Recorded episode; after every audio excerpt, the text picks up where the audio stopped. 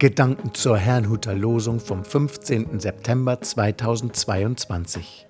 Der Losungstext aus Sprüche 12, Vers 18 lautet: Wer unvorsichtig herausfährt mit Worten, sticht wie ein Schwert, aber die Zunge der Weisen bringt Heilung. Der Lehrtext dazu steht im Römerbrief 14, Vers 19. Lasst uns dem nachstreben, was zum Frieden dient und zur Erbauung untereinander. Es spricht Angela Mumsen. Die Zunge der Weisen.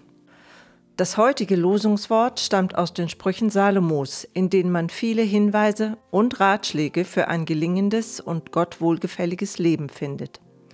Oft betrachtet Salomo die Dinge von der positiven und der negativen Seite, um zu verdeutlichen, was nützlich und was schädlich ist.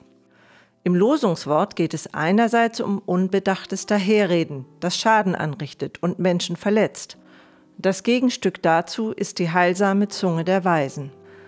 Im Lehrtext nun lesen wir eine Aufforderung des Apostels Paulus, dem nachzustreben, was zum Frieden dient. Paulus schrieb das nicht von ungefähr. Unter den Christen damals gab es etliche Streitereien über verschiedene Themen, wie etwa Essen oder Feiertage. Jede Partei fühlte sich mit ihrer Ansicht im Recht. Nun ist es ja schon schlimm genug, wenn Menschen, die Gott nicht kennen, streiten. Wenn man aber aufgrund von Glaubensfragen streitet, betritt man gefährliches Gebiet. Im Streit verlassen wir den Weg des Friedens. Das bedeutet nicht, dass man um des lieben Friedens willen alles schlucken muss. Oft ist das auch gar kein echter Friede. Es bedeutet jedoch, seine Worte vor Gott sehr genau zu prüfen. Geht es darum, Recht zu haben? Sollen andere deshalb so handeln, wie man es für richtig hält, weil es nur eine Meinung geben darf? Paulus gestand den einzelnen Parteien durchaus verschiedene Ansichten zu, kritisierte aber das gegenseitige Beurteilen. Vielmehr verwies er darauf, dass jeder für sich selbst vor Gott verantwortlich ist. Das wiederum bedeutet, dass wir ihm die Beurteilung der anderen überlassen müssen. Unser Fokus hingegen sollte darauf liegen, zuallererst den Frieden mit jedermann zu suchen.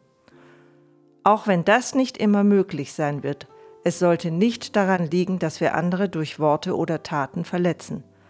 Frieden beginnt damit, sich vor Gott zu beugen. Er wird uns helfen, anderen so zu begegnen, wie es ihm gefällt.